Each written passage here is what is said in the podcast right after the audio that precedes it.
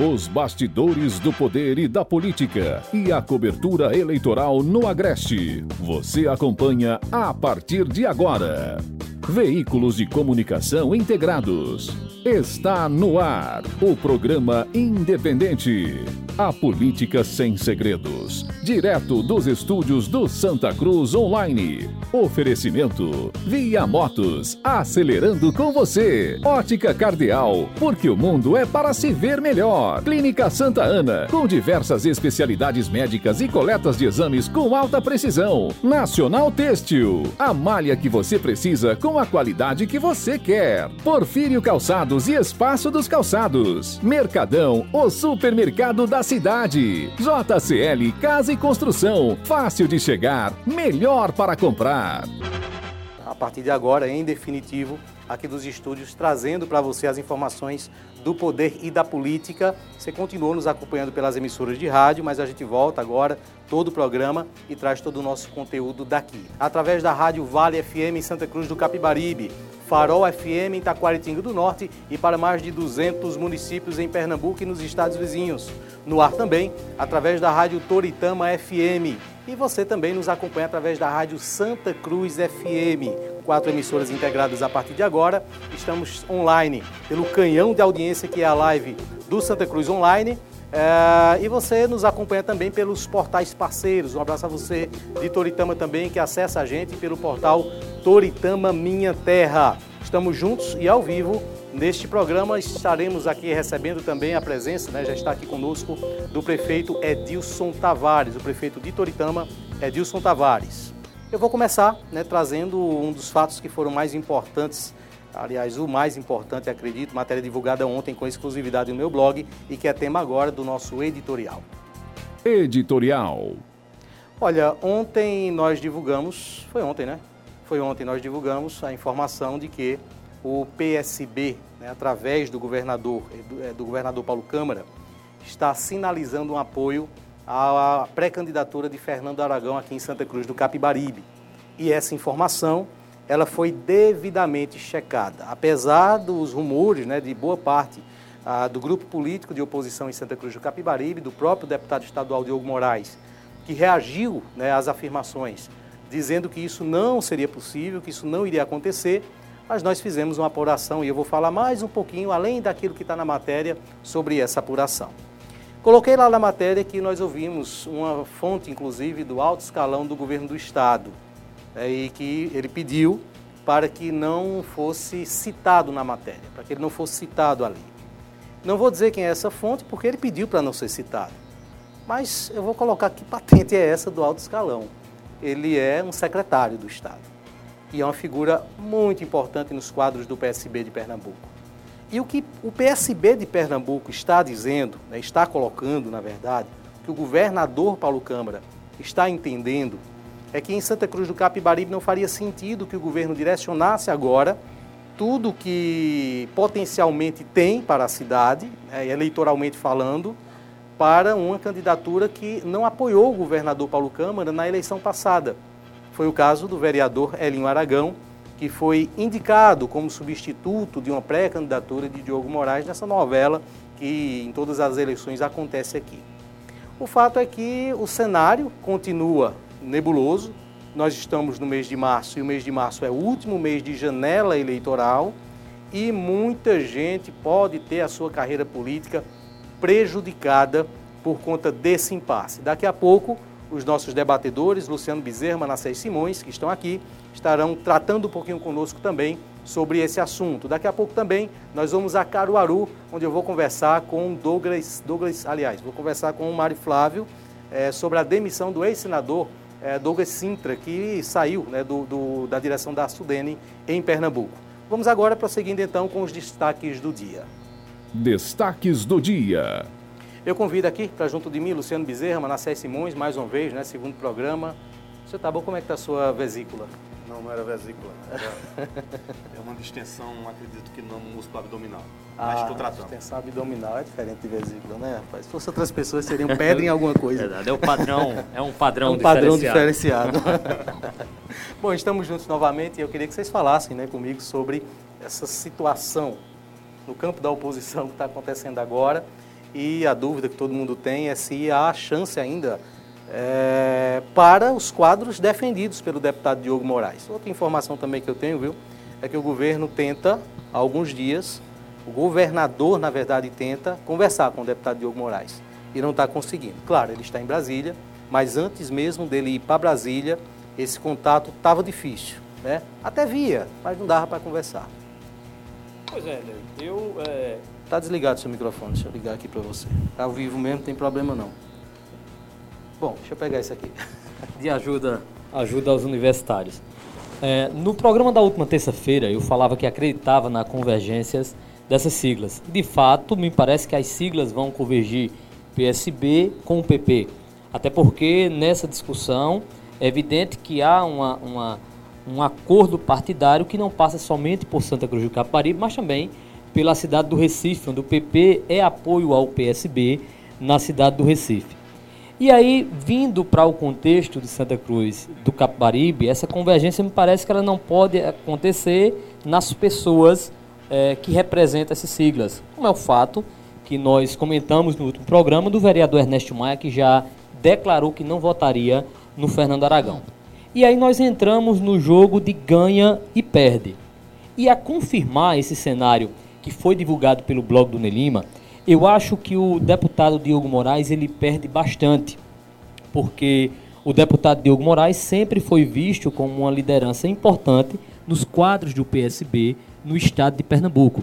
E vindo a se confirmar essas informações, é, o deputado Diogo Moraes ele vai perder essa força que sempre revelou e vai levar com ele outras figuras importantes e eu destaco aqui dentre elas o vereador Ernesto Maia e o vereador Elinho Aragão que embarcou nessa proposta de ser candidato pelo PSB. Quem ganha com isso é o ex-vereador Fernando Aragão, que teria a chance a se confirmar de ser candidato livre das amarras de José Augusto Maia, de Diogo Moraes, de Ernesto Maia e de outras figuras das quais ele teria que, de repente, celebrar algum tipo de acordo para a sua candidatura. Mas no final das contas, nesse jogo de ganha e perde, há um outro fator que a gente tem que analisar. O que o Elinho Aragão, na pessoa aí indicada pelo deputado Diogo Moraes, pelo PSB, e o que o Fernando Aragão ganham com o apoio do PSB, do governador eh, Paulo Câmara, já que o governador não tem uma boa aprovação aqui na cidade de Santa Cruz do Capibaribe. Ganham, ganham um, um, um, apoio também né, de é, vários aliados né, do Estado, inclusive, né, tudo bem que não tem uma grande aprovação, mas ganha principalmente tirar a legenda de uma possível indicação de é, Diogo Moraes, né? acredito que esse seria o, o, o mais importante nesse momento para Fernando Aragão. Pois é, num, num, contexto da discussão interna do grupo, mas do ponto de vista é, do processo eleitoral, me parece que não há muitos ganhos em receber esse apoio. Mas se o governo do Estado apoio. é tão ruim assim, por que, é que todo mundo quer, Manassés? Boa noite, Ney. Boa noite, Luciano Bezerra. Boa noite, prefeito Adilson. Boa noite a todos que estão aqui nos estúdios, especialmente você que está pelo rádio ou pela internet. O fato é que eu penso eu que a discussão não passa apenas pelo fato do apoio do governo do Estado. A pergunta que se faz é: numa guerra interna dessa do partido, ninguém dentro do partido ganha. O grupo político só tende a perder. Ora, não é à toa que o próprio mestre, o mestre dos mestres, Jesus de Nazaré, disse que um reino dividido não subsiste. Então, nessa troca de, de farpas, porque eu entrei num grupo, pelo menos você me, me colocou no, no, grupo do blog do Ney Lima, e eu vejo que a, a, a guerra está travada dentro do grupo. Seja lá quem for que seja o indicado, seja o Elinho, se de repente é o Fernando Aragão, com apoio ou não do governo do Estado, o fato é que pode ser que o eleitor interprete que toda essa guerra não se trata para que a cidade seja beneficiada. Há algumas palavras, inclusive, que foram ditas que acho pouco tempo demais para serem desmanchadas. Né? O vereador Ernesto Maia disse que não vota de jeito nenhum é, em Fernando Aragão as farpas que foram trocadas também, acusações até de um lado para o outro. É, a questão ligada, por exemplo, ao deputado Eduardo da Fonte, quando se refere ao deputado Eduardo da Fonte, que fala um deputado da tornozeleira. Então, para qualquer lado que esse vento soprar, vai dar de frente com muito desgaste que aconteceu, com muito incêndio, né, que incendiaram, colocaram fogo ali. E aí é onde entra né, a questão que nós falávamos terça-feira sobre a, a os vários líderes dentro do partido. Se esses líderes não sentam para uma convergência e ficam esperando pelo governo do Estado, que tem uma baixa aprovação na cidade, a tendência é que, quando chegar a hora da eleição, para que esse grupo saia coeso diante de tudo que está acontecendo, já é muito difícil. E uma eleição em Santa Cruz do Capibaribe também não é fácil, porque a situação tem um candidato, já há um outro candidato definido também, que todos chamam de terceira via, mas existe um candidato que está andando e até agora um grupo de oposição mais forte e tradicional na cidade está se degladiando dentro para saber quem vai concorrer. Isso pode gerar, pode sim, sérios prejuízos, porque, como você mesmo colocou, é muito pouco tempo para que se cure as feridas que estão abertas aí. Só achei estranho que a Câmara de Vereadores hoje foi tranquila. É, eu imaginei que esse assunto iria é, predominar, mas ficou secundário ali na discussão dos vereadores. Que tem sua maioria na bancada é, os vereadores que estavam ligados ao deputado, que estão ligados ao deputado Diogo Moraes. Então, se está tranquila, significa dizer também que silenciaram um pouco, né? Pelo menos Verdade. passa essa impressão. 8 horas e 23 minutos. Olha, banana para os jornalistas. Para os jornalistas que estavam ontem na saída do Palácio da Alvorada, aguardando o presidente Jair Bolsonaro, sobraram bananas.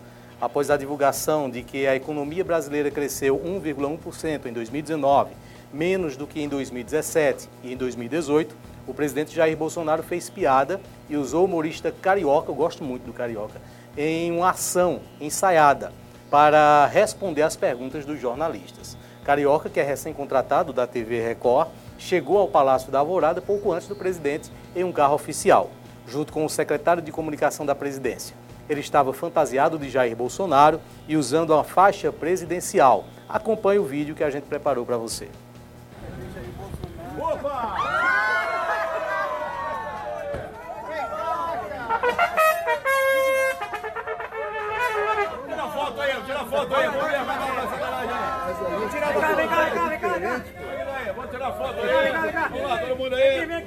Aqui, lá, tudo bom? Como é que você tá? Tudo bem? Presidente, fala aqui pro cafezinho com pimenta. Cafezinho com pimenta, abraço. Pimenta é hemorroida, mas é bom. Vamos lá. Cafezinho, aqui é o Daí de Marajó.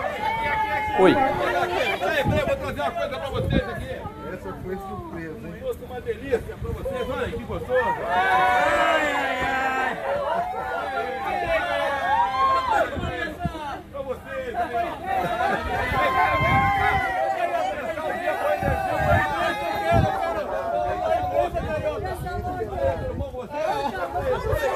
A imprensa aqui, é Carioca, banana. Vai pergunta. Dá um furo aí, Carioca. Oi? Foi presidente Bolsonaro? Não, não, não vem com esse papo, não. Eu, eu, Foi ideia minha, foi ideia minha. Foi ideia minha. Foi ideia minha.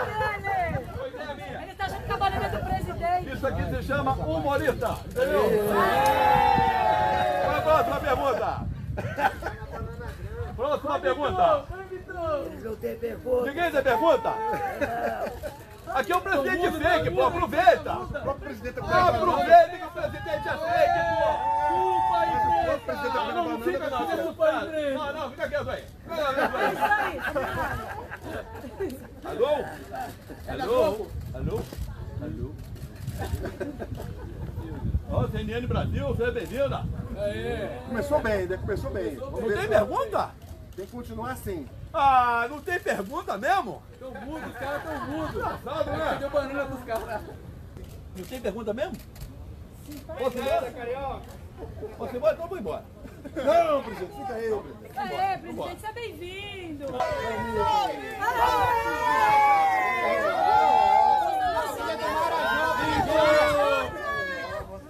Bora, presidente, Ricardo. Fala, presidente. Não fizeram uma pergunta. Nenhuma, Fizeram uma pergunta. Eu não quero perguntar mais nada. Não perguntaram nada. Não tenho o que perguntar também, né? Posso perguntar? Dá um toque de sentido aí, dá um toque de sentido Como é que é? aí. No tocante.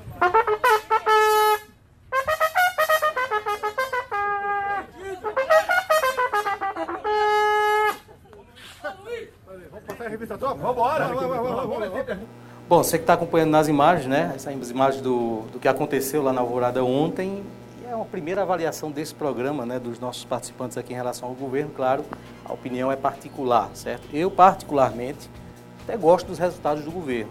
Um governo que destravou muita coisa, votou reforma, foi um governo corajoso, mas tem esses problemas aí.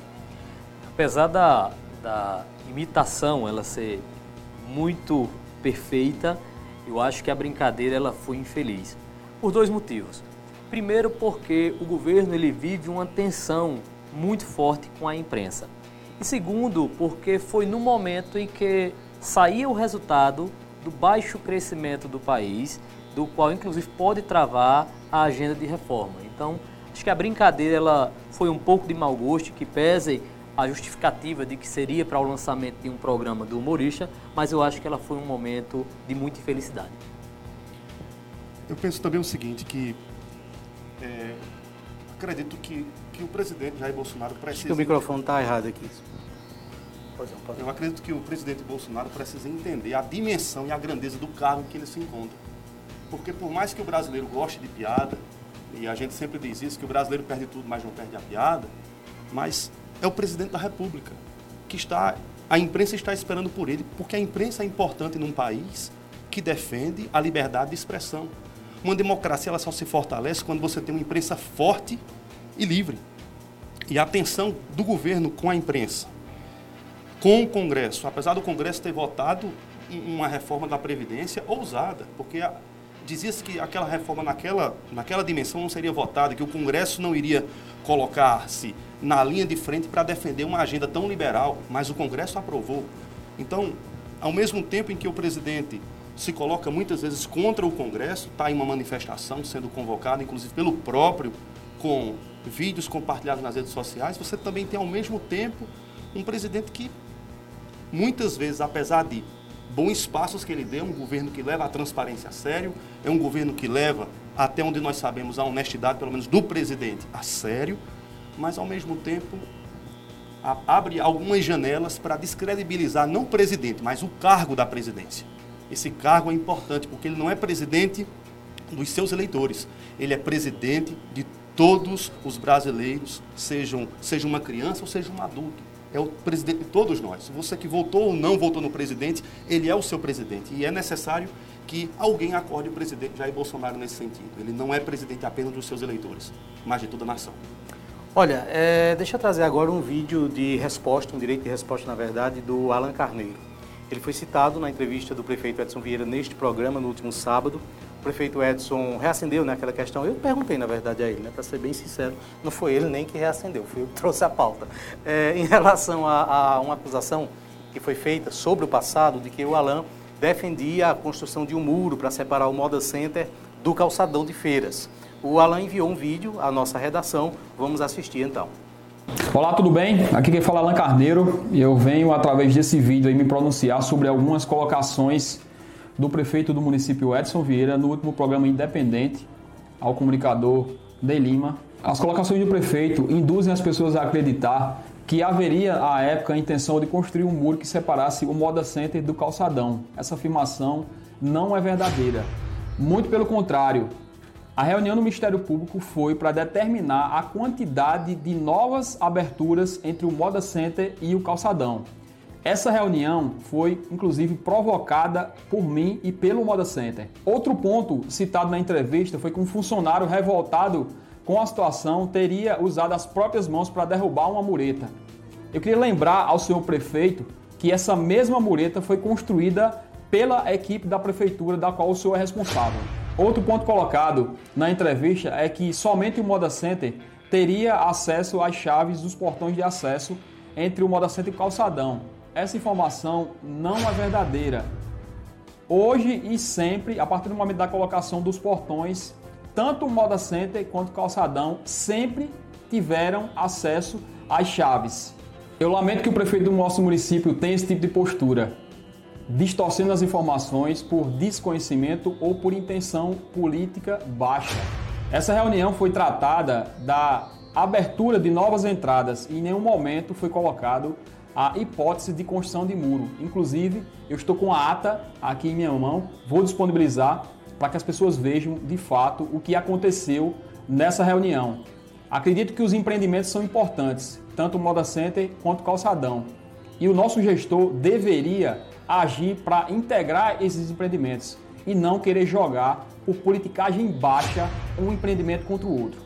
Não é a primeira vez que o prefeito do município diz inverdades ao meu respeito. É a velha estratégia da velha política, mofada, antiga, que visa permanecer no poder, para disfarçar uma dura realidade que nossa cidade vem passando. Mas, para sua tristeza, prefeito, muita gente acordou. Bom, tá aí o vídeo que nós recebemos do Alan Carneiro. É, sempre que houver citações neste programa, né, a gente sempre pede aos citados que respondam através de vídeo. Precisa nem ser um vídeo assim tão produzido como o de Alan, né? Bota o celular lá, grava, tal, manda. Nós vamos estar veiculando aqui nesse programa. Muito em breve também nós vamos divulgar o número do WhatsApp para você que está assistindo a gente, mandar também o seu vídeo e participar conosco aqui na nossa tela. Eu vou adiantar agora o bloco de comerciais, certo? Vamos chamar um intervalo. E na volta eu converso com o meu colega jornalista Mário Flávio, lá direto de Caruaru, depois do intervalo. E também o prefeito Edilson Tavares, que faz uma hora que está aqui, né? Faz uma hora já. Então daqui a pouquinho a gente conversa com ele.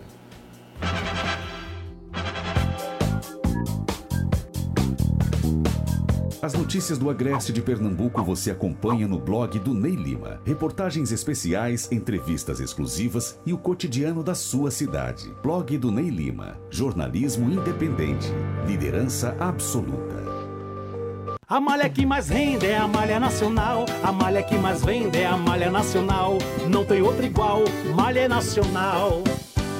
Falo do que eu conheço, não existe outra melhor. Na cidade tem menor preço e a melhor qualidade. E o cliente satisfeito de verdade. Quero ouvir você com Geraldinho. A malha que mais rende é a malha nacional. A malha que mais vende é a malha nacional. Não tem outra igual, malha nacional. Nacional Texto, quem mais vende malha em Pernambuco. O mundo mudou e a publicidade também. Qual é o conteúdo da sua empresa nas redes sociais? Propaganda agora é entretenimento. Prazer, somos a Avante Digital, muito mais que uma agência. Caruaru e Santa Cruz. Promoção Tintas Lux da JCL. Na compra de produtos da linha Lux Piso, Lux Crio e Lux Brilho, você leva na hora um balde de massa corrida Dura Mais totalmente grátis. É mais cor para a sua estação. JCL Casa e Construção, Caruaru e Santa Cruz. O dia do Santa Cruzense está cada vez mais curto. E quanto menos tempo, mais ágil a informação. As principais notícias de Santa Cruz e região. Cansados de esperar por uma ação popular. Em casa, no carro, no trabalho, em todo lugar. Bruna, que nós novamente aqui no Santa Cruz Online. Entretenimento para deixar o seu dia ainda mais feliz. Santa Cruz Online, a TV do futuro. Ainda não comprou o seu material escolar? Então vem correndo aproveitar as super ofertas que o Mercadão Supermercados preparou para você. Lindas mochilas, cadernos super descolados, canetinhas, lápis de cor e tudo mais que você precisa para sua volta às aulas. O Mercadão aceita todos os cartões e ainda parcela suas compras. Ou à vista, 5% de desconto. Material escolar com a maior variedade e os menores preços é no Mercadão, o supermercado da cidade. Os exames feitos na Clínica Santa Ana são realizados aqui, no Laboratório F. Diniz, em Campina Grande. Equipamentos modernos e profissionais capacitados. E isso reflete na qualidade e precisão dos exames. O Laboratório F. Diniz está no mercado há 65 anos e é parceiro da Clínica Santa Ana. Essa parceria resulta na qualidade e rapidez na entrega dos resultados. Clínica Santa Ana, especializada em cuidar de você. A Cardeal inovou e agora está produzindo suas próprias lentes. As lentes multifocais Adapta Cardeal combinam com você pois têm o melhor custo-benefício. São 100% digitais e produzidas com equipamentos ópticos de ponta. As lentes Adapta atendem todas as exigências técnicas com a maior disponibilidade de materiais do mercado. Graças à tecnologia Freeform, é possível fazer ajustes personalizados e de optometrias mais precisas, sem contar do desenho suave, lentes personalizadas e custo-benefício imbatível. Adapta Cardeal, lentes multifocais.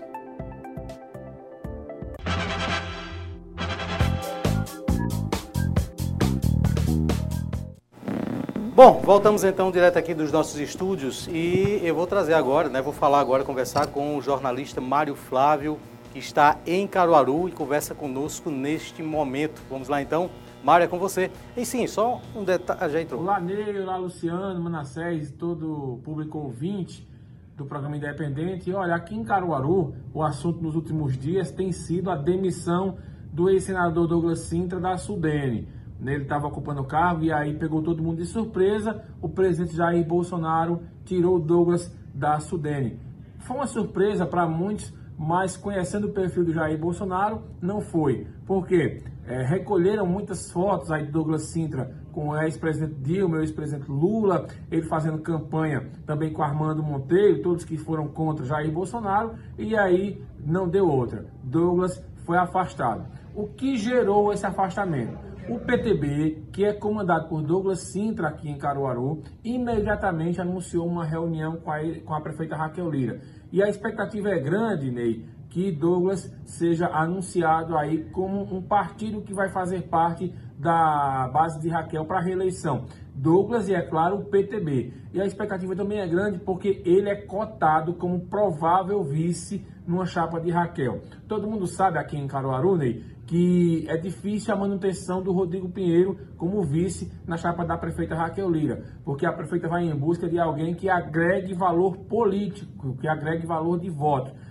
Rodrigo faz uma, uma, uma gestão a com a prefeita Raquel discreta, ele nem precisa de um nome. E aí Douglas, como tem um partido que tem tempo televisão, ele talvez seja esse nome. Agora, talvez de última hora o PTB vá para uma coligação que tenha o Fernando Rodolfo encabeçando ou alguém que ele indique. O PL vai ter candidatura própria, mas hoje eu diria que 90% dos caminhos do PTB, eles seguirão aí para a reeleição da prefeita Raquel. Outra novidade aqui em Caruaru é que o deputado Tony Gel anunciou, né, junto aos seus nos bastidores, que o grupo dele vai ter candidatura própria aqui em Caruaru. Não sabe se Tony ou o filho dele, o Toninho. O certo é que Tony Gel tem 20, 21% aí do eleitorado, sempre em todas as pesquisas de opinião, e aí Tony Gel não vai abrir mão desse recall político. Se ele for candidato, aí ele corre o risco de perder uma nova eleição, já seriam quatro derrotas consecutivas. Lembrando que Tony Gel apoiou Ivânia Porto, perdeu. Apoiou o Miriam Lacerda, perdeu. E ele mesmo foi candidato em 2016, perdeu de novo. E uma quarta derrota, uma eventual quarta derrota, seria muito ruim para o grupo político. Agora, o que é que ele vai fazer com 20% do eleitorado que quer votar nele? Então, ele não pode simplesmente ignorar esse eleitorado. Ele vai sim para a disputa ou então coloca Toninho. Se for para o segundo turno, Tony já corre o risco de perder uma eleição, mas também eh, não se pode subestimar ele ou outro político tradicional, como é o caso do deputado Zé Queiroz o delegado Eric Lessa juntou. Se ele for candidato, aí ele corre o risco de perder uma nova eleição, já seriam quatro derrotas consecutivas. Lembrando que Tony Gel apoiou Ivânia Porto, perdeu. Apoiou Miriam Lacerda, perdeu. E ele mesmo foi candidato em 2016, perdeu de novo. E uma quarta derrota, uma eventual quarta derrota, seria muito ruim para o grupo político. Agora, o que é que ele vai fazer com 20% do eleitorado que quer votar nele? Então, ele não pode simplesmente ignorar esse eleitorado. Ele vai sim para a disputa ou então coloca Toninho. Se for para o segundo turno, Tony já corre o risco de perder uma eleição, mas também eh, não se pode subestimar ele ou outro político tradicional, como é o caso do deputado Zé Queiroz. O delegado Eric Lessa juntou um grupo aí de 70 pessoas para ser discutir a eleição para vereador, ele tem uma dificuldade nessa questão, está montando esse grupo. Então, essas são as novidades aqui de Caruaru. PTB de Douglas Sintra indo para apoiar Raquel Lira. Douglas pode ser o vice de Raquel. Tony Gel vai ter candidatura própria, o grupo dele, ou ele, ou o filho Toninho. Essa candidatura será encabeçada pelo MDB e o delegado Eric Lessa começa a compor um grupo aqui de candidatos a vereador. Este é o cenário hoje, essas são as novidades da política de Caruaru. Ney, a gente se encontra na próxima terça-feira aí no programa Independente. Um abraço para você, para Manassés, para Luciano e, é claro, para toda essa imensa audiência que se forma aí na região do Agreste Setentrional. Tchau. Tá certo, então. Um abraço então a meu colega Mário Flávio, direto lá dos estúdios da Rádio Cidade, que estará em breve, nos próximos dias, no ar. Estará breve, no ar em breve lá em Caruaru, uh, na FM. Volta um pouquinho o texto para mim, né? Só para a gente mandar um abraço aqui para o pessoal de Toritama que está nos acompanhando também, além da rádio Toritama FM. Estamos ao vivo e você está assistindo através do Toritama Minha Terra, o portal lá de Toritama. Um abraço Pedro Augusto, que está acompanhando a gente, é nosso parceiro também ah, pela manhã no programa Rota da Notícia. Ah, voltando então aqui para os estúdios e continuando né, com, com a nossa pauta, eu passo agora a entrevista. Nós vamos conversar com o prefeito Edilson Tavares, que está aqui. É, já, já, já mudar aqui o lado do cenário para falar com ele. E aceitou o nosso convite de estar nesse segundo programa. Prefeito, muito obrigado pela visita aqui. Prazer é todo meu. Muito feliz de estar aqui. Dar um abraço já para os nossos amigos Manassés e Luciano. Também para todos os seus ouvintes e telespectadores. Estamos honrados de estarmos participando aqui. E desde que cheguei, me sinto encantado olhando pelas instalações. Não cansei de chegar a uma hora e ficar aqui assistindo. Gostei muito do formato. Vocês estão de parabéns. Acredito que isso será um, um formato que terá uma projeção muito grande aqui na nossa região. O senhor gosta da entrevista com emoção ou sem emoção? Na realidade, nossa vida sempre é melhor com emoção. Né? É, a gente não pode, apesar de gostar muito da tranquilidade, mas acredito que as emoções elas fazem e definem a nossa vida. Mas essa é tranquila, essa é uma entrevista solene, viu? A gente está inaugurando ainda. Entendo. Na próxima vez, se eu vir, vai ser diferente. Entendo. Mas, mas, é o seguinte, eu queria falar um pouquinho logo nesse primeiro momento sobre o cenário lá em Toritama. Ah, o senhor divulgou recentemente o apoio que recebeu da ex-prefeita Lucinha. É, e surgiram muitos nomes em Toritama, mas a grosso modo, né, deixando bem claro aqui, a grosso modo eu tenho a impressão de que essas manifestações começaram a diminuir bastante com a proximidade da eleição. Ao invés de aquecer, a impressão que eu tenho é que tem esfriado isso lá. Está real a minha impressão ou não é assim?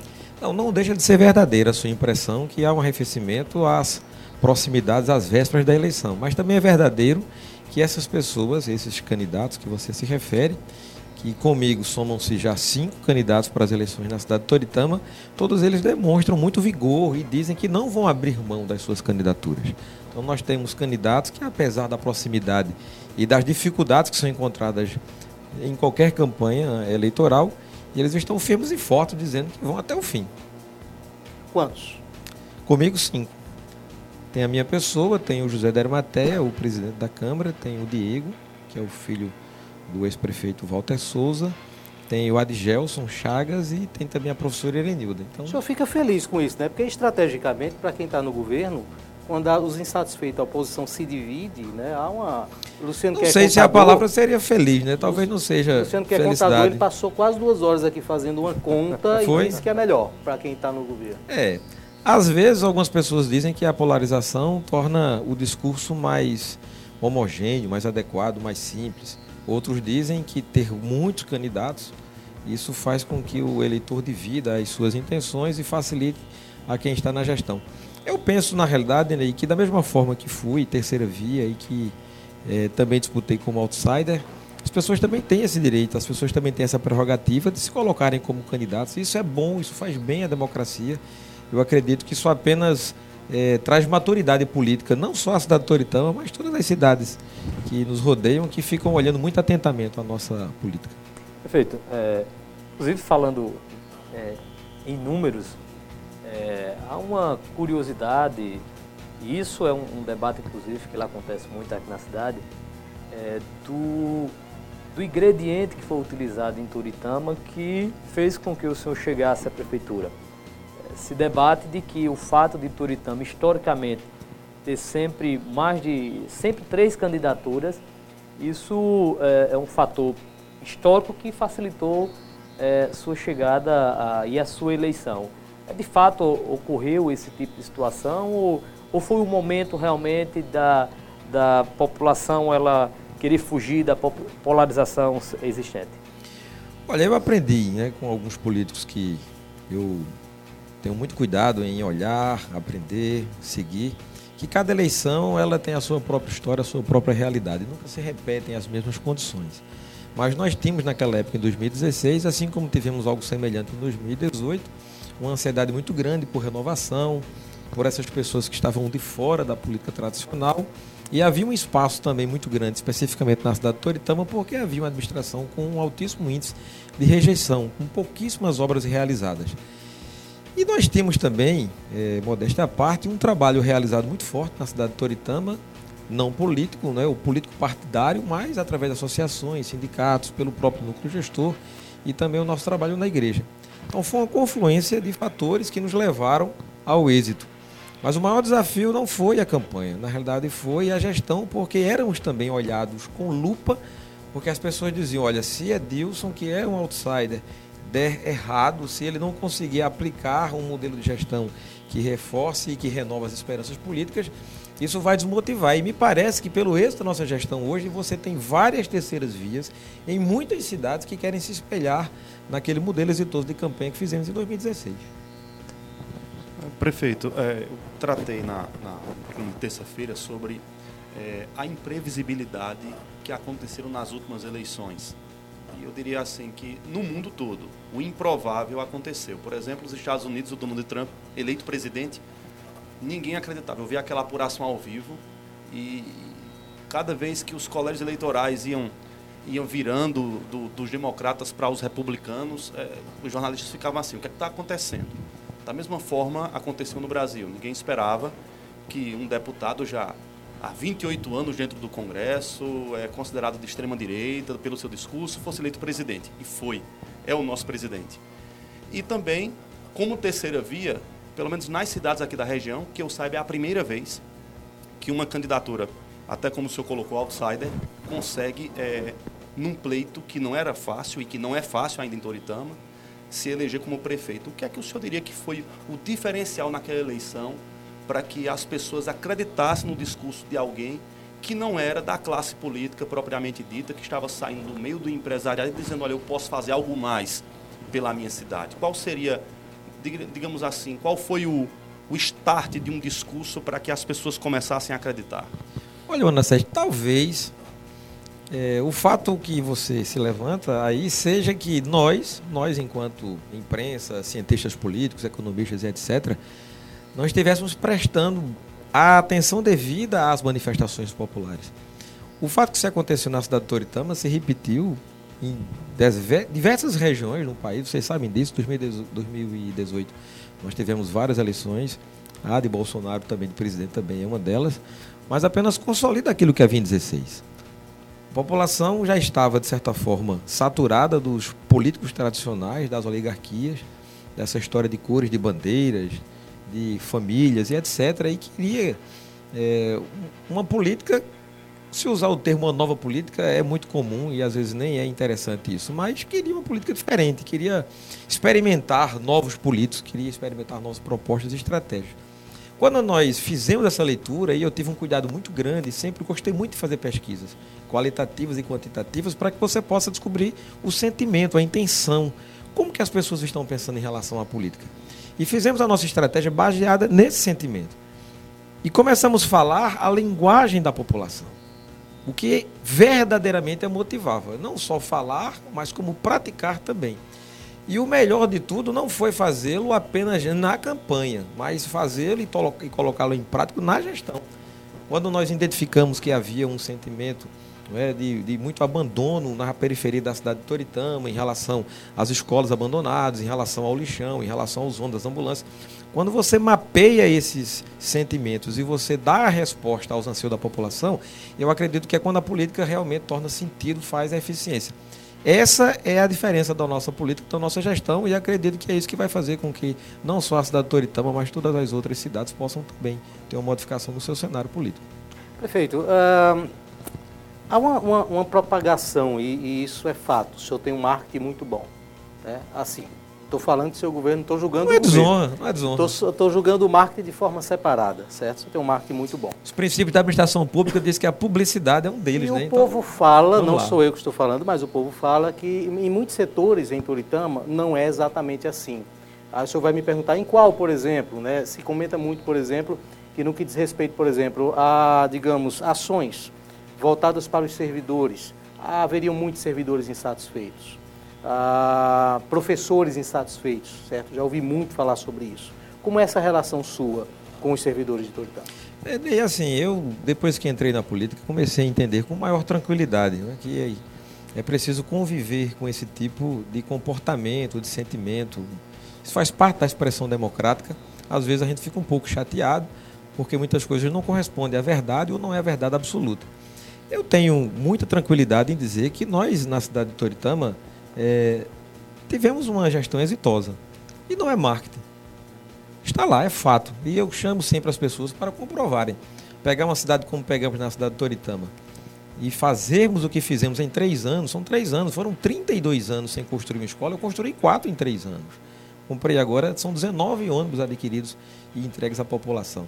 Todas as bancas, computadores, tudo. Isso é, é para falar só em educação. Já concedemos o aumento, todos 0,84, fiz um concurso público. Hoje todos os nossos professores são de provimento efetivo. E aí você diz, mas prefeito, mas isso ainda gera insatisfação, mas sempre vai gerar, não existe unanimidade. Fazemos as nossas avaliações periodicamente, nós sempre temos uma aprovação que beira os 90%. Então você imaginar que conseguiria agradar a todos é um erro crasso. Quem quer agradar todo mundo não agrada ninguém. Então nós temos um norte verdadeiro muito bem definido, as nossas estratégias muito bem traçadas e entregamos esse resultado. Então quando as pessoas às vezes querem nos criticar, eu digo escolha uma área, qualquer área que você quiser escolher, que seja de meio ambiente, segurança, que seja de mobilidade, que seja de educação, saúde, atenção básica, a área que você quiser, e nós vamos discorrer com muita tranquilidade nas ações que nós realizamos. Na área de feiras, por exemplo, isso tinha sido um calo até pouco tempo. O senhor falou que iria dedicar 2019, acredito, a reorganizar a feira, né? a segunda parte do governo. O senhor chegou a falar isso. isso. isso. Essa segunda parte já foi embora a metade. O senhor já considera que a Feira Toritama está organizada? Oi. Nós estamos fazendo agora o maior investimento da história da nossa cidade e talvez da nossa região. São mais de 20 milhões investidos, 10 milhões garantidos através do Finisa, mais 5 milhões garantidos pela Prefeitura, fazem 15 milhões e nós estamos captando mais 5 milhões para entregarmos a feira mais organizada da região. Ou seja, a Feira de Toritama, que não tinha sequer banheiros, Hoje é uma feira que vai ter piso tátil, iluminação de LED, vai ter proteção contra incêndios Mas através isso de ainda vai ser entregue. Então, se você for olhar, nós já estamos hoje com a primeira etapa, se eu não me engano, 72% concluído. Então isso é realidade. Eu quero até maio, e isso é um. Estamos lutando para isso, entregarmos a primeira etapa, que são três etapas, primeira, segunda e terceira, mas essa primeira corresponde a aproximadamente 1.500 bancas. Nós queremos entregar concluso. Então, se isso não é uma coisa extraordinária, o que mais seria? Estamos cumprindo rigorosamente a nossa agenda. Agora, obviamente que vai chegar pessoas, ah, mas ele deveria ter terminado em 2019, ah, mas ele deveria ter feito aquilo. Eu não deveria, era não ter começado, não ter feito, não ter garantido, ter os recursos garantidos. E aí você pergunta, e por que tem os atrasos? É porque a administração pública ela padece de algumas complexidades. Tribunal de Contas, pedalistação, sugere modificações, as empresas entram com recursos. Nós iniciamos as obras em 2019, tivemos um período chuvoso que atrapalhou a parte de fundação, perdemos 48 dias, ou seja, as obras foram atrasadas, mas a minha expectativa é que nós tivéssemos terminado já agora em fevereiro, a primeira etapa. Então estou muito bem, acredito que a cidade de Toritama está muito feliz, as obras estão avançadíssimas e nós vamos entregar uma feira, uma feira de rua, isso é importante, uma feira pública, não é um empreendimento privado, é uma feira de rua com uma das melhores condições do país. Certo é orgulhar, não posso ter outro sentimento a não ser sobre isso. Prefeito, é, já que o Ney colocou um pouco de emoção na... E ele disse que ia ser sem emoção. Já viu, não? Eu estou acostumado com isso. O senhor gosta de emoção Eu também. adoro, eu só gosto quando bota para torar. Então vou imprimir um pouco de emoção também. O senhor tem, tem apresentado o governo e, e e fato, inclusive algumas coisas eu, eu, pude comprovar, um governo que vem fazer desde o início um governo de recuperação fiscal, né, que vem reduzindo gastos com folha de pagamento, vem reduzindo é, algumas despesas, investindo muito na educação, em escolas, inclusive é, tive a oportunidade de visitar e realmente são escolas exemplares, é, investiu em, em, em, ônibus, né? E nesse aspecto da feira, há uma, um, um vereador de Toritama, inclusive ele chegou a fazer um, uma representação do Ministério Público, que ele faz uma crítica muito forte nesse sentido, de que essa economia não é bem como o senhor apresenta. Ele, inclusive, chega a fazer uma acusação que aqueles separadores de feira estariam é, custando hoje aos cofres de Toritama mais de 2 milhões e meio de reais e que isso poderia ser economizado se fosse comprado. Como é que o senhor tem é, lidado com esse tipo de, de, de crítica? Olha, uma forma simples, eu acredito que a gente não pode perder né, as estribeiras, como a gente costuma falar aqui no nordestino. Mas como é que a gente faz a contestação? Com fatos, né? Eu acho que as pessoas às vezes falam muita coisa e provam quase nada. Nós tivemos recentemente, o próprio Tribunal de Contas foi aferir essa denúncia, porque esse vereador não se conteve em ficar apenas falando aqui para vocês, fez a denúncia ao tribunal e eu recebi elogios do tribunal, posso apresentar para você, onde o tribunal fez a pesquisa em diversos municípios e o município de Toritama, paz meus senhores, tem um dos menores preços, um dos menores preços do estado de Pernambuco. Recebi agora aprovação com louvor nessa matéria. Inclusive, está lá o cidadão, que foi o denunciante, que ficou envergonhado porque perdeu. Nesse e outros aspectos, ele fez diversas denúncias ao tribunal e todas elas foram derrubadas. Então, acho que quando a gente faz uma política e faz uma gestão verdadeira, é dessa forma, a gente enfrenta com fatos, enfrenta com a verdade, e a verdade sobressai. Há um versículo na Bíblia, e aproveitando já que o nosso amigo ali citou, né, conhecereis a verdade, a verdade vos libertará. Política tem muito isso, sabe? Tem muito essa história de, de levantar suspeições, de criar narrativas, mas eu tenho tido um comportamento muito tranquilo de apresentar sempre para os meus eleitores e para as pessoas que nos escutam e nos seguem a verdade, e isso é quem faz a grande diferença. São 8 horas e 50 minutos, né? Mais uma vez, muito obrigado pela audiência, você que está nos acompanhando através das rádios, quatro emissoras de rádio, nesse momento estão retransmitindo o nosso programa. Rádio Vale do Capibaribe FM, não é Vale do Capibaribe mais não, viu? É só Vale FM só vale agora. Rádio Vale FM, Toritama FM, Santa Cruz FM e Farol FM. Olha, nós vamos agora trazer um recado rápido da Clínica Santa Ana, o cartão Santa Ana, que é um cartão de descontos, né, que todo mundo tem direito e que é grátis. Recado com o nosso amigo J. Lima. Vamos acompanhar então. É isso mesmo, vamos falar da Clínica Santa Ana. Os exames feitos lá são realizados no Laboratório F. Diniz, na cidade de Campina Grande. Equipamentos modernos, profissionais capacitados e isso reflete na qualidade e precisão dos exames. O Laboratório F. Diniz está no mercado há 65 anos e é parceiro da Clínica Santa Ana. Essa parceria resulta na qualidade e rapidez na entrega dos resultados. Clínica Santa Ana, especializada em cuidar de você. Muito bem, olha, voltando aqui dos nossos estúdios, lembrando também, eu não falei disso hoje, esse é o primeiro programa político dessa região com podcast e canal no Spotify. Você que usa o Spotify, vai lá, procura programa independente, passa a seguir o nosso programa no Spotify. Você vai baixar o nosso conteúdo e ouvir em qualquer lugar do mundo, no horário que você quiser. Daqui a pouco esse programa já vai estar disponível. Você pode, inclusive, dirigindo, ouvindo o programa, qualquer lugar do mundo você vai ter acesso ao nosso conteúdo. Baixa lá no Spotify, canal Programa Independente. O prefeito de Santa Cruz, Edson Vieira, entrou em contato conosco, ah, questionando as afirmações do Alan Carneiro, que se pronunciou agora há pouco através de vídeo e disse que o Alan estaria mentindo. É, dado ao prefeito a mesma, o mesmo a, é, direito de resposta. Então, nos próximos programas, a gente, deve, a gente deve ter novamente esse assunto sendo abordado através, dessa vez, do prefeito Edson Vieira novamente. Vamos agora para o intervalo e voltamos com o prefeito de Toritama, Edilson Tavares, que continua conosco aqui nos estúdios.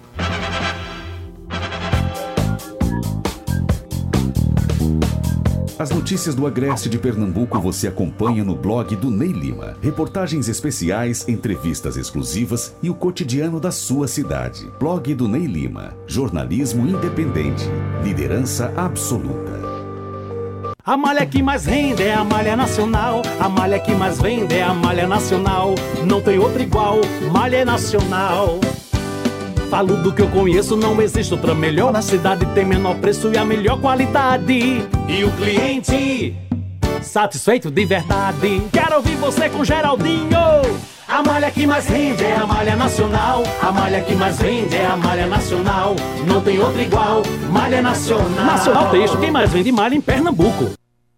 O mundo mudou e a publicidade também. Qual é o conteúdo da sua empresa nas redes sociais? Propaganda agora é entretenimento. Prazer, somos a Avante Digital, muito mais que uma agência. Caruaru e Santa Cruz.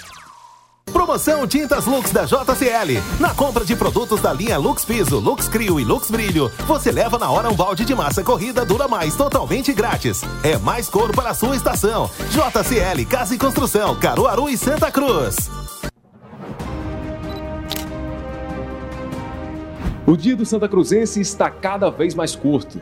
E quanto menos tempo, mais ágil a informação. As principais notícias de Santa Cruz e região. Cansados de esperar por uma ação. Em casa, no carro, no trabalho, em todo lugar. Bruna Queiroz novamente aqui no Santa Cruz Online. Entretenimento para deixar o seu dia ainda mais feliz. Santa Cruz Online, a TV do futuro. Ainda não comprou o seu material escolar? Então vem correndo aproveitar as super ofertas que o Mercadão Supermercados preparou para você. Lindas mochilas, cadernos super descolados, canetinhas, lápis de cor e tudo mais que você precisa para sua volta às aulas. O Mercadão aceita todos os cartões e ainda parcela suas compras. Ou à vista, 5% de desconto. Material escolar com a maior variedade e os menores preços é no Mercadão, o supermercado da cidade. Os exames feitos na Clínica Santa Ana são realizados aqui, no Laboratório F. Diniz, em Campina Grande. Equipamentos modernos e profissionais capacitados. E isso reflete na qualidade e precisão dos exames. O Laboratório F. Diniz está no mercado há 65 anos e é parceiro da Clínica Santa Ana. Essa parceria resulta na qualidade e rapidez na entrega dos resultados. Clínica Santa Ana, especializada em cuidar de você.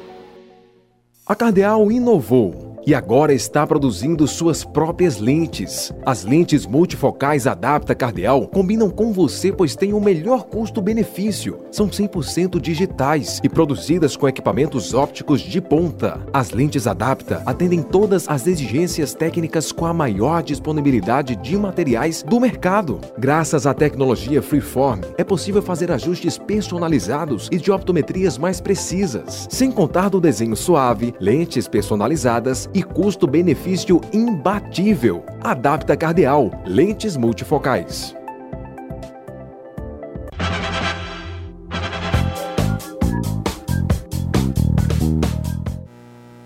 De volta então, aqui nos nossos estúdios, recebendo o prefeito de Toritama, Edilson Tavares, né?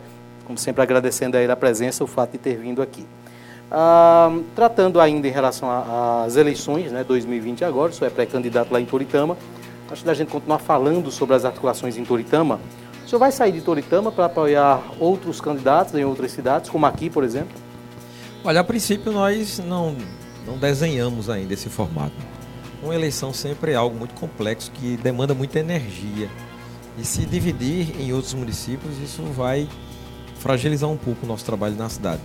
Então eu acredito que, pelo menos a princípio, o nosso foco será a cidade de Toritama mesmo. Você é prefeito, precisa se dedicar muito à gestão. Eu já anunciei aos quatro ventos que nós não vamos cair naquela armadilha de parar de cuidar da cidade para fazer política. A política eu acredito que ela deve ser feita no período eleitoral, nos 45 dias que são determinados por lei, e até lá eu vou trabalhar e exercer a minha função como prefeito e entregar todas as obras que ainda restam cumpri-las, que ainda restam concluí-las, como por exemplo uma pavimentação de uma estrada com 22 mil metros de pavimentação, e eu não posso de maneira alguma me desconcentrar disso, porque senão a gente termina não fazendo nenhuma coisa nem outra. Nesses 45 dias de campanha fica difícil sair de Toritama então para outros municípios. Fica dificílimo. O que a gente vai poder fazer e depois fazer algum desenho é dar algumas palavras de ânimo, visitar alguns companheiros. A gente vai fazer isso. Tivemos recentemente ali na cidade de Taquaritinga, eu tenho amigos aqui na cidade de Santa Cruz também, acredito que não há nenhum problema nisso. Mas vamos fazer isso com muito critério para que a gente não possa, digamos assim, prejudicar o trabalho exitoso que estamos fazendo na cidade. O senhor planeja uma é, carreira estadual fora do, do, das fronteiras de Toritama em algum momento? Não, planejar não. Eu vivo muito o dia de hoje. Eu imagino que às vezes a gente quer antecipar muito o futuro e termina não chegando a lugar nenhum. Então, preciso é solidificar hoje, construir bases sólidas, ter um resultado muito expressivo naquilo que nós estamos trabalhando. Pretendo, se for a vontade de Deus, é, ter mais um mandato na cidade de Toritama, mas cumpri-lo na íntegra para que nós possamos, nesse período mais alongado, resolver pelo menos uma grande parte das demandas que a cidade tem, que são muitas, muitas demandas da cidade, uma cidade que tem 1% de saneamento básico, nós já pavimentamos mais de 120 ruas na cidade, imagina né, que ainda temos um universo de mais de 200 ruas a serem pavimentadas, uma cobertura asfáltica pequeníssima na nossa cidade, vários problemas em relação à questão da educação, então é preciso uma energia muito grande para se romper essa inércia e aí sim depois planejar voos maiores. O povo fala, é o povo que fala, não sou eu, né? povo, povo, povo, que quem governa, na verdade, é o seu irmão, o Edson Tavares, Sim. não é Edilson. O senhor já deve ter ouvido falar disso, porque eu já ouvi, Entendo. né? Entendo. Por que, que as pessoas falam isso? Olha, as pessoas falam, acredito eu, porque muitas vezes as pessoas fazem algumas narrativas. Eu tenho uma união muito forte com meu irmão. Na realidade, tivemos uma infância muito dura, viemos de uma família humilde. Nosso pai nos criou com muita dignidade e desde os 12 anos de idade eu trabalho. Aqui a cidade de Santa Cruz eu conheço muito bem os meandros aqui da cidade, das feiras. Sim, mas né? isso não impede ele de E eu fiz com que eu trabalhei, eu fiz com que eu trabalhasse junto com meu irmão por 21 anos. 21 anos eu trabalhei junto com ele em sociedade. Ainda hoje temos sociedade nos nossos negócios. E aí talvez a proximidade que eu tenho como pessoa, como irmão, como amigo que ele é meu, as pessoas às vezes imaginem que ele governa, mas eu digo para você que não.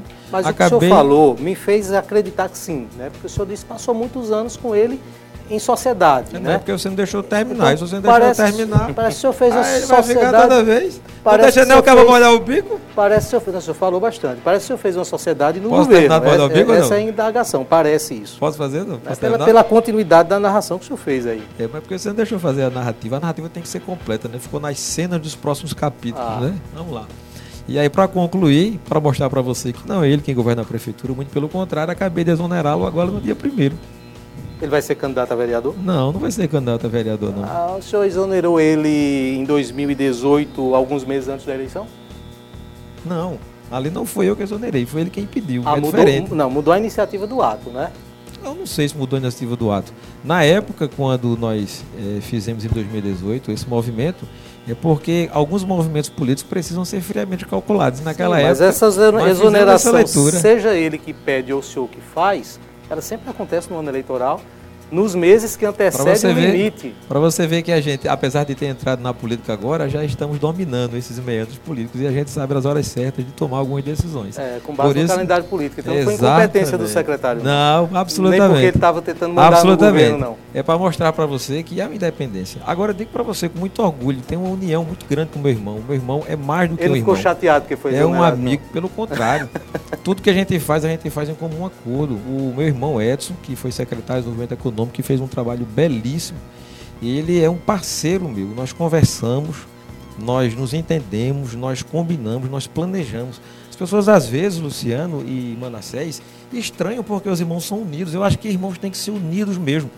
E, não, e na verdade não é quem manda em quem, tá certo? É quem ajuda quem. Acho que essa seria uma, uma visão muito mais interessante do que a visão de domínio. Deixa eu interromper um pouquinho. Você que está acompanhando a gente através das emissoras de rádio, eh, a partir desse momento, algumas delas vão gerar a voz do Brasil.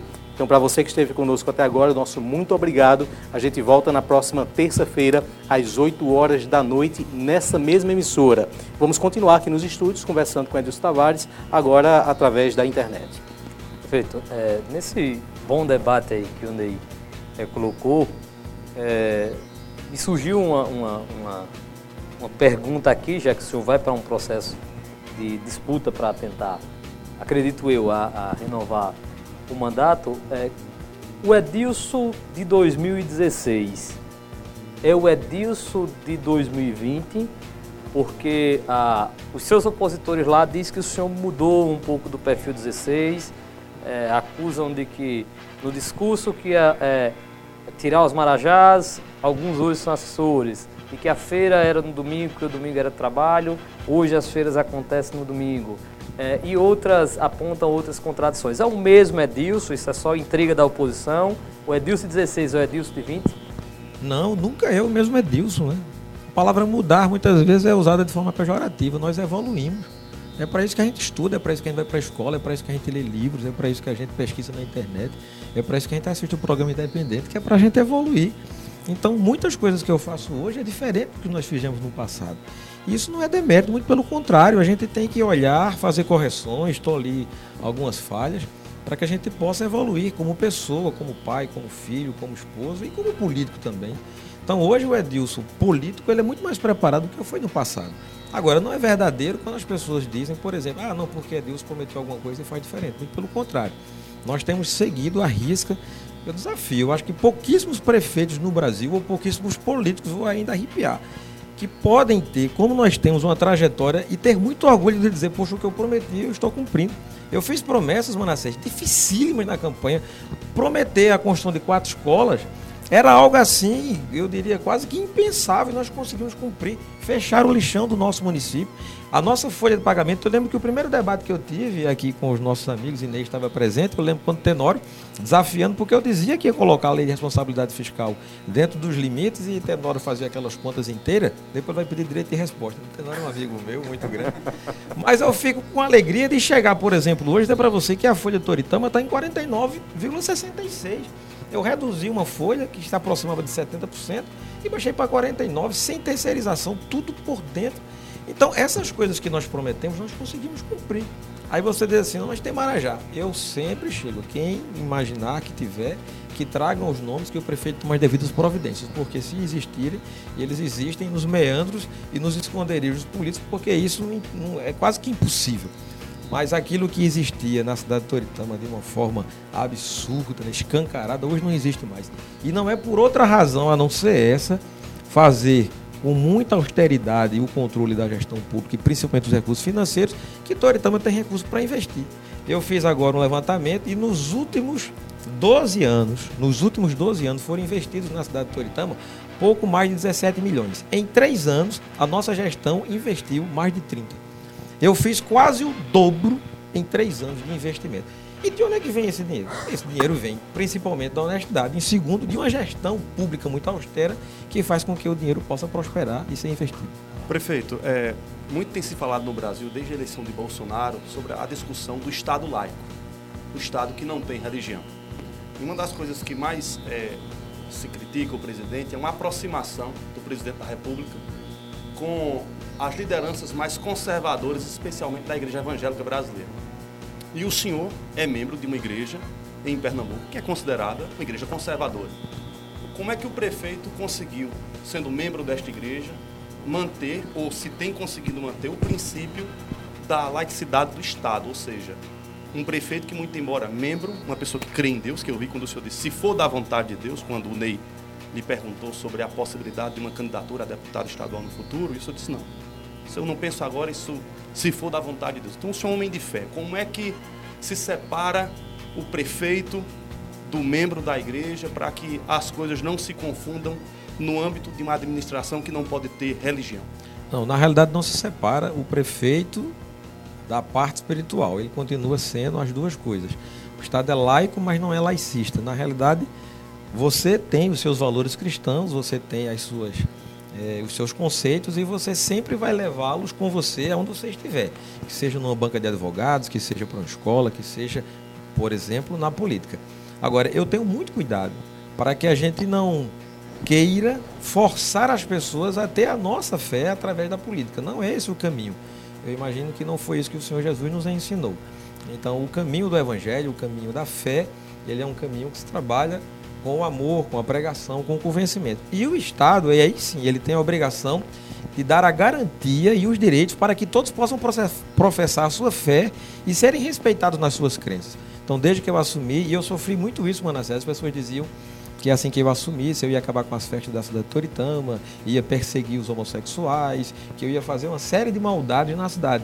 Isso também é um orgulho que eu tenho muito grande de mostrar às pessoas que é possível ser cristão, ser temente a Deus e fazer um bom governo e respeitar todas as diferenças. Então hoje a cidade de Toritama tem grandes eventos, tem festas extraordinárias, temos um cuidado muito grande com os eventos que são realizados na cidade e isso mostra que é possível sim ser prefeito, ser cristão, mas não permitir que a minha fé se tenha a, digamos assim, a governar o município. Não, a gente vai governar o município como prefeito mas os meus conceitos e os meus valores, eu vou tentar imprimi-los sim.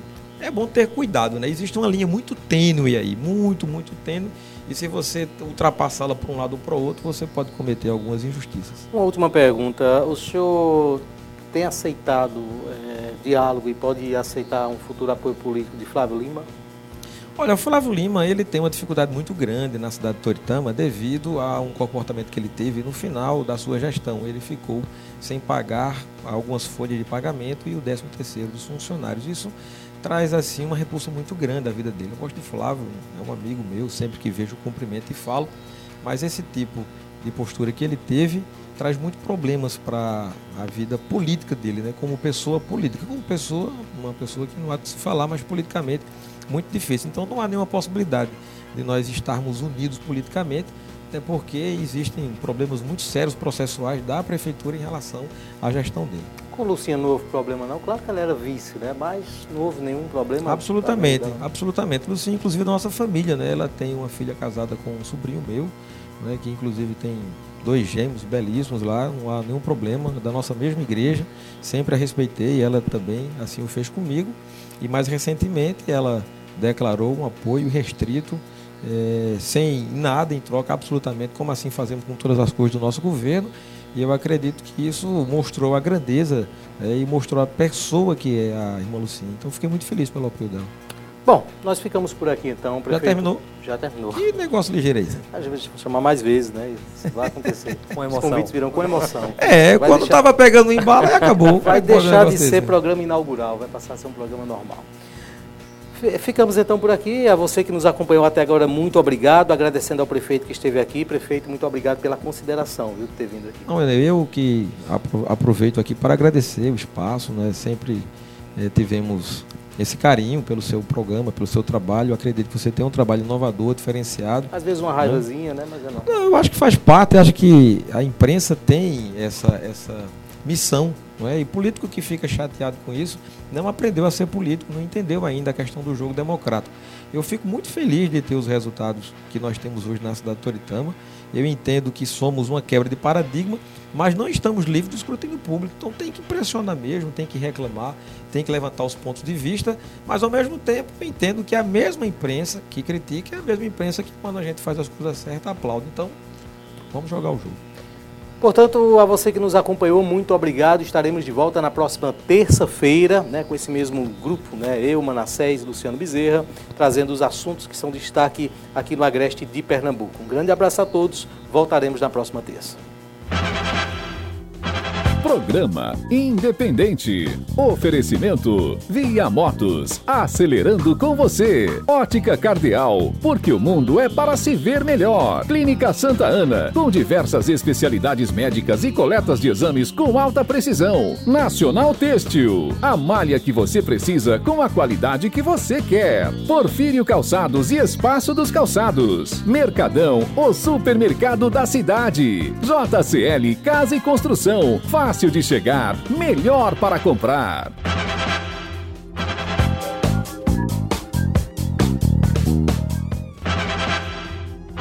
Programa Independente. Oferecimento Via Motos. Acelerando com você. Ótica Cardeal. Porque o mundo é para se ver melhor. Clínica Santa Ana. Com diversas especialidades médicas e coletas de exames com alta precisão. Nacional Têxtil. A malha que você